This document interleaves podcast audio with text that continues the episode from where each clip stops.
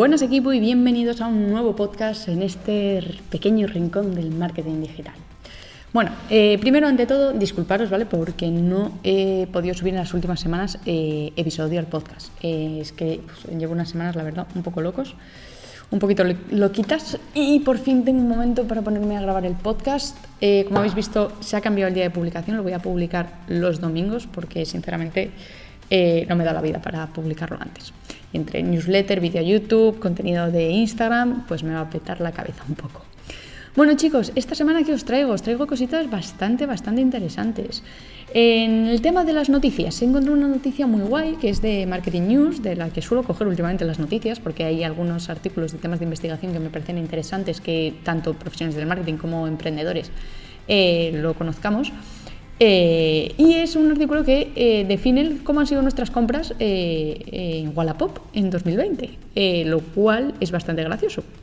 Pero bueno, ahora, ahora entraremos en detalle. Luego os voy a comentar el concepto de la semana, que en este caso va a ser el Customer Journey. ¿Por qué este concepto? Pues porque he hecho el vídeo de YouTube de eso, si os soy sincera. Entonces, como aquí no tenéis los vídeos de YouTube y habrá mucha gente que no me siga en YouTube, pues digo, pues traigo ese concepto al concepto de la semana del podcast y ya está. Seguiremos con la herramienta de la semana, en este caso os voy a presentar URank, una herramienta espectacular, o sea, una de las mejores herramientas, tiene una parte de pago y una parte gratuita. Eh, para hacer análisis de SEO page. O sea, me parece muy buena herramienta y ya os digo, tiene un análisis creo semanal em, de, lo que es el SEO page de la página. Y luego sí que es bastante cara la herramienta, ¿vale? Pero como todas las herramientas de SEO al final. Pero bueno, es bastante potente. Yo la utilizaba al principio cuando no tenía casi clientes, bueno, casi no, no tenía clientes y entonces hacía los análisis de mi web y de potenciales clientes y la hacía con esta porque me salía un análisis a la semana y bueno, te enfocabas en hacer el SEO esa, mañana y utilizabas ese intento gratuito que te daban. Y terminaremos eh, el podcast, que espero que no se me vaya mucho, con el libro de la semana. Eh, en este caso, el libro que os traigo va a ser el de Marketing 4.0 de Philip Kotler. No es el primero que os traigo de ese autor, de hecho creo que es que es que te dediques, si te dedicas al marketing digital, ese autor, vamos, tienes que tener la biblioteca llena. O sea, tu biblioteca tiene que estar llena de Seth Godin y, Philip Kotler y luego ya, si quieres, lo añades con otros. Pero esos dos mm, son dos pilares fundamentales si quieres entender el mundo del marketing y cómo funciona. Bueno, Vamos a empezar con el episodio de hoy, que no me quiero enrollar mucho, a ver si podemos dejarlo en 15 minutillos para que tampoco os tenga yo aquí robándoos el tiempo. La noticia que os comentaba, el tema de nuestras compras en segunda mano, en temas de eh, Wallapop, ¿vale? Eh, primero, eh, aquí tengo que decir una cosa, en el artículo no comentan nada sobre el tema de una crisis económica que yo creo que afecta obviamente a las compras de segunda mano antes de comprar artículos nuevos, ¿vale? Pero es verdad que eh, nuestro comportamiento durante, durante la pandemia ha sido un tanto raro. O sea, que alguien me explique cómo es posible que nada más eh, empezar la pandemia, el confinamiento, nos diera por comprar papel higiénico. De hecho, para mí sigue siendo todo un misterio que el papel higiénico volara de todos los supermercados. No quiero ser soez, pero parecía casi que si no tenemos el culo limpio, pues, pues, pues, pues es que no puedes dormir tranquilo. Y, en una pandemia mundial, antes de coger la fabada o los productos en lata que tendrían mucho más sentido que se hubieran agotado, se agote el papel higiénico. Bueno, anyway, no me voy a enrollar en esto, pero sí que eh, si alguno sabe de este tema, me encantaría poder hablar con él y que me explique sobre el tema del papel higiénico. Vale, eh, pero vamos a lo que nos atañe. Dos semanas antes del inicio del confinamiento, ¿vale? Eh, Wallapop empezó a haber una tendencia hacia los pedidos de puzzles con un 75% más del año anterior y de libros con un 50% más en comparación con el año anterior. Esto se puede entender básicamente porque eh, yo creo que la gente pues se veía venir el confinamiento, estamos hablando dos semanas antes, se veía venir el confinamiento y con hijos y con mucho tiempo libre y solos en casa, pues más vale tener un buen libro a mano que podemos leer o eh, hacer unos puzzles o que nuestros hijos estén entretenidos. Acto seguido, unas semanas justo más tarde, eh, empezamos con el tema de la repostería. No sé si os acordáis, pero hubo ahí unas semanas en las que todo el mundo hacía repostería, panes, eh, mm, mm, pasteles, bizcochos, o sea, todo el mundo. De hecho, es que de mi familia, que yo recuerdo, de amigos, es que todos se pusieron a cocinar, o sea, pero es que exagerado. Eh, sí que estuve hablando, por ejemplo, con mi madre, y mi madre me decía, no, pero claro, si tienes hijos, les dejas ahí estar en la cocina para que estén entretenidos, les enseñas a hacer un bizcocho y tal, pues eso también. Y esto obviamente ha afectado a los pedidos de Wallapop, ¿vale? Tanto que eh, subieron eh, un 69% en abril las búsquedas de robots de cocina y un 66% eh, las batidoras. ¿Vale? Todo esto obviamente para hacer repostería. Un poquito más tarde, ya eh, cuando pasó esa, ese mes de abril, yo ya creo que la gente ya estaba saturada de comer bizcochos y panes, empezamos con la fiebre del deporte. ¿vale? Estamos hablando de eh, más o menos el mes de antes de mayo, ¿vale? Por ahí, entre finales de abril y mediados de mayo, cuando la gente empezó a hacer deporte en casa. Y aquí va la cifra que a mí me parece espectacular, que las búsquedas de productos deportivos aumentaron en torno a un 200% durante el confinamiento. Me parece una locura, 200%. A ver, si os soy sincera, yo no sé vosotros, pero en mi caso, yo cuando estuve, estábamos confinados, intentaba encontrar algo, lo que fuera, un, lo que fuera, ya es que me daba igual, una barra, lo que sea de deporte, lo que sea, estaba todo agotado. Nos dio por hacer deporte porque no queríamos ser, vamos, yo, yo decía, voy a ser la única gorda de España, o sea, todo el mundo se ha puesto a comprar un montón de cosas y ya me he quedado sin nada, o sea, todo el mundo va a salir súper fibroso y yo voy a ser la gorda del país. Pero bueno, 200% es una locura. De hecho, a día de hoy sigue habiendo un gran, una elevada demanda de temas de deporte. ¿Esto en qué se ha transformado? En que el 60% de los españoles ha declarado que está dispuesto a comprar más, más contenido, más productos eh, de temas de segunda mano. Antes no apenas se compraban cosas de segunda mano. Eh, también era una cultura que aún no, había, no se había impregnado mucho, sobre todo en la gente más mayor, no en la gente joven, que igual a pop lo solemos utilizar, pero la gente más mayor como que está un poco reacia a utilizarlo. Y ya el 60% dice, no, podría comprarlo de segunda mano. Yo creo que este dato igualmente está un poquito maquillado, ¿vale? es verdad que puede ser porque han descubierto el Wallapop y, y el tema de la segunda mano, pero para mí también influye mucho la situación económica del país. Muchísima gente en ERTE, muchísimas empresas que cierran. Si tienes que vender, la gente aprovecha que hay mucha más oferta en estos eh, servicios, en, esto, en estas aplicaciones, y al haber mucha más oferta, los precios de todos los productos tiran para abajo si hay, de, hay de tu producto, quiero decir. Entonces, la gente que ha visto, no es que esté despedida o está enerte o que siente miedo de que se va a quedar sin trabajo, dice, ¿para qué me voy a comprar una televisión o una cinta de correr en Decathlon o en alguna empresa de estas de, deporte si la puedo comprar en Wallapop? Porque hay 150.000 personas que se han puesto a vender su cinta de deporte y al haber mucha más oferta, el precio cae y entonces me sale mucho más barato. Es decir, para mí ha habido como un cúmulo de cosas que se han juntado y han dado como resultado que la gente prefiera ahora pagar de segunda mano. En el mes de junio, eh, Wallapop registró en junio un aumento de las compras de escritorios, un 136%, de ratones casi el 200%, teclados 170% y materiales como lámparas de escritorio 128% y pantallas 99%. Esto sinceramente no me sorprende, más que nada por el tema del teletrabajo. A más teletrabajo, más confinamiento, la gente pues está instalando sus oficinas en su casa y de ahí que estemos eh, comprando más de este estilo. Que aquí me gustaría que me pusierais en comentarios qué pensáis sobre el tema del, teletrabajo, si creéis que esto va a durar, si creéis que ya en cuanto empiecen a vacunar a todo el mundo mm, volvemos otra vez a, la calle. No sé, ponérmelo por ahí en comentarios a ver qué, eh, qué pensáis sobre esto.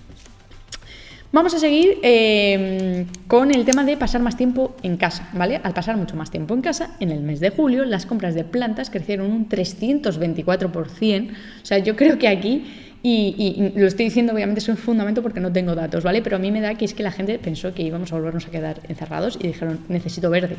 O sea, yo me imagino gente que puede vivir en un estudio interior de 30 metros cuadrados en Madrid, que habrá unos cuantos que vivan así y se tirarían de los pelos en el confinamiento y por lo menos tener una planta, aunque sea incluso de plástico, eh, te da un poco eh, de vida.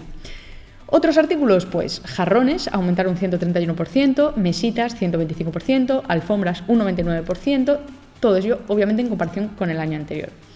Las búsquedas de artículos de decoración, por ejemplo para Halloween, como las calabazas, aumentaron alrededor de un 321% respecto al mes anterior. O sea, una locura, una locura el tema de, de, Wallapop y, de, y todo esto. O sea, me parece, me parece brutal que la gente haya descubierto todo, todo, lo que es la, la compra de, artículos de segunda mano. Me parece genial que se hayan dado cuenta. Igualmente, no creo que sea por.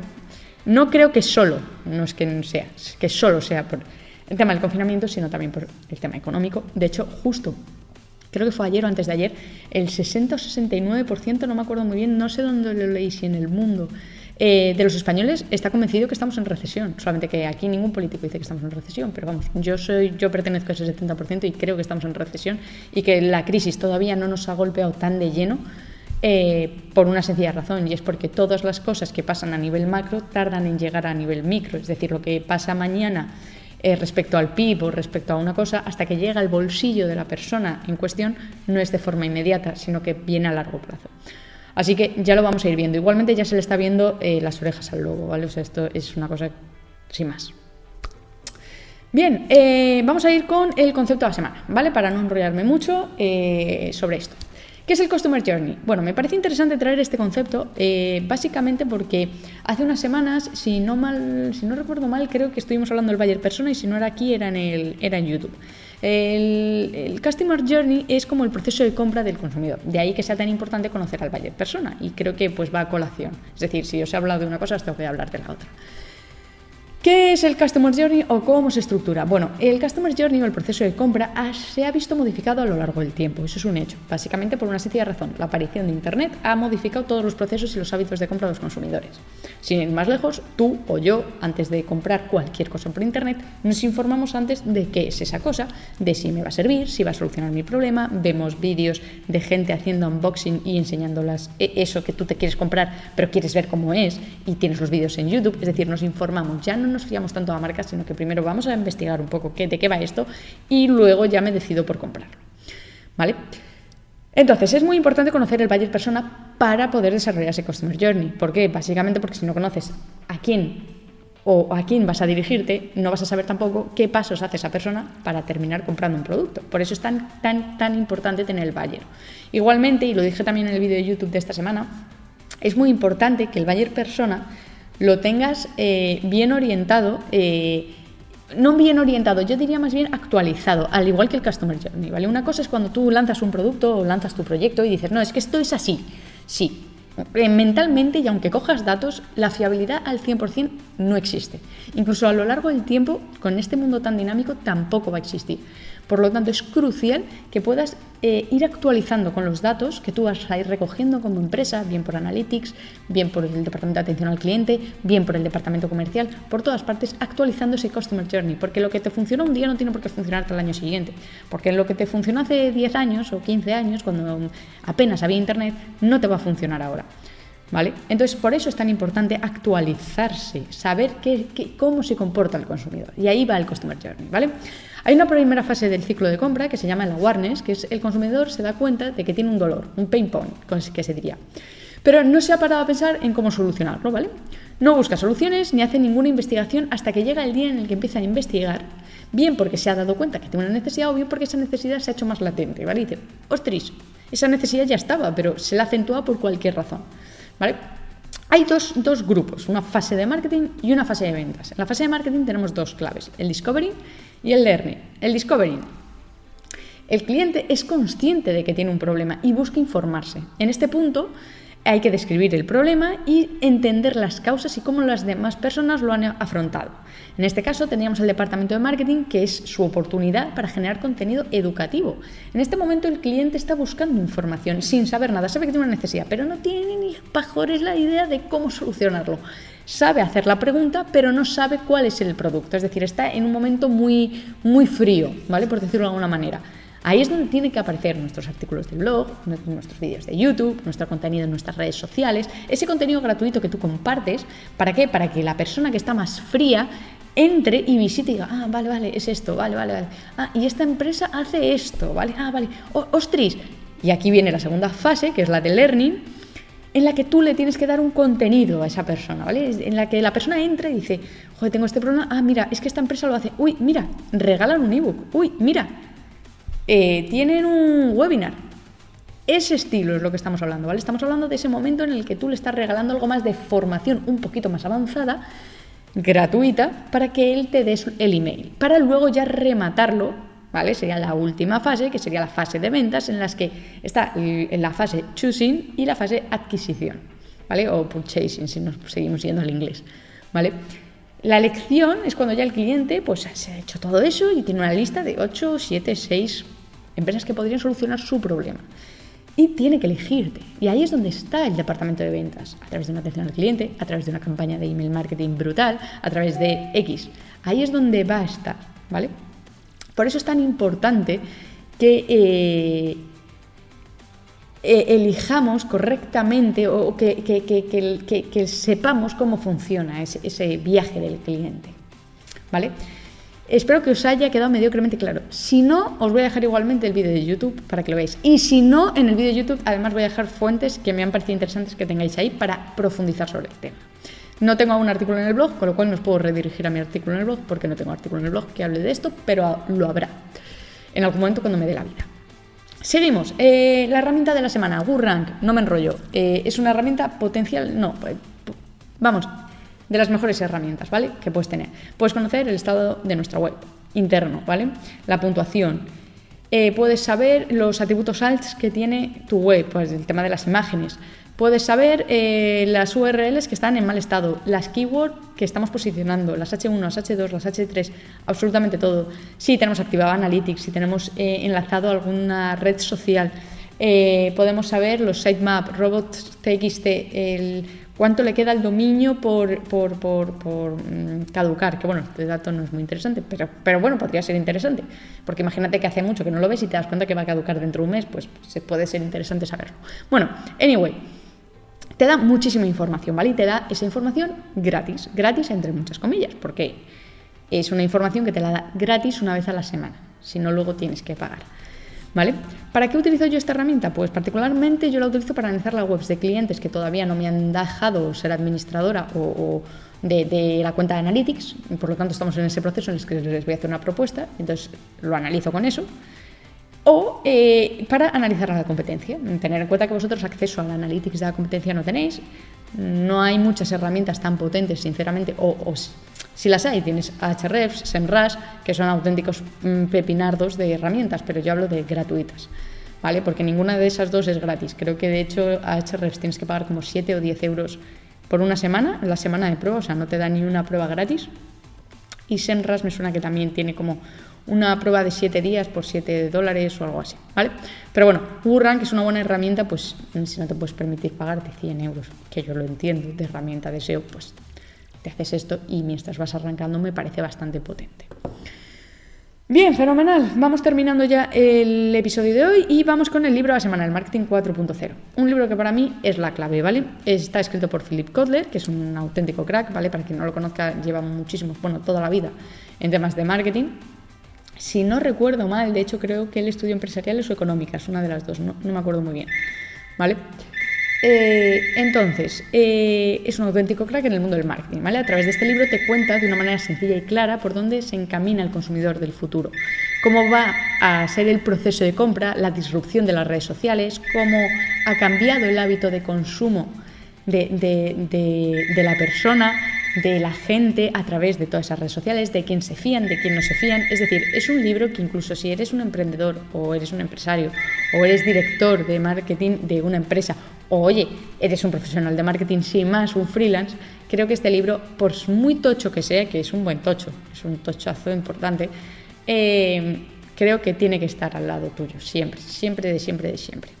¿Vale? O sea, sinceramente, es una buena inversión porque si mal no recuerdo, yo he llegado a ver ese libro por casi como 40 euros. O sea, no es barato, pero os puedo decir que una compra y lo vais a disfrutar. O sea, yo cuando lo leí me pareció de lo mejorcito que he podido leer nunca. Así que ahí lo dejo para que vosotros lo penséis y si queréis lo, compréis. Bueno equipo, no me enrollo mucho más. Eh, espero realmente que os haya gustado. Eh, como siempre os comento antes de terminar, pues tenéis mi canal de YouTube, tenéis mi cuenta de Instagram, tenéis la newsletter donde yo no envío ofertas, o sea, me niego, no voy a hacer ningún tipo de spam con mi base de datos con la gente que se registra, o sea, paso. Eh, ahora mismo, si, os soy sincera, paso, no me apetece, no me apetece nada. Entonces, quien quiera suscribirse a la newsletter, pues de momento te os puedo asegurar a día de hoy que no hago nada de spam, que es una newsletter que os envío a final de la semana en la que os cuento pues algo parecido a lo que os cuento aquí. Herramientas, conceptos, noticias, etcétera, etcétera. Si quieres estar más informado sobre temas de marketing digital, pues esta es una buena manera de estarlo de forma gratis. Así que nada, chicos, em, pues ya está, nos escuchamos la semana que viene. Espero que hayáis disfrutado la semana, espero que os haya ido muy bien y os deseo de corazón un buen principio de semana. Nada más, eh, nos escuchamos el domingo de la semana que viene y entre tanto, como siempre, a darle faller al marketing digital.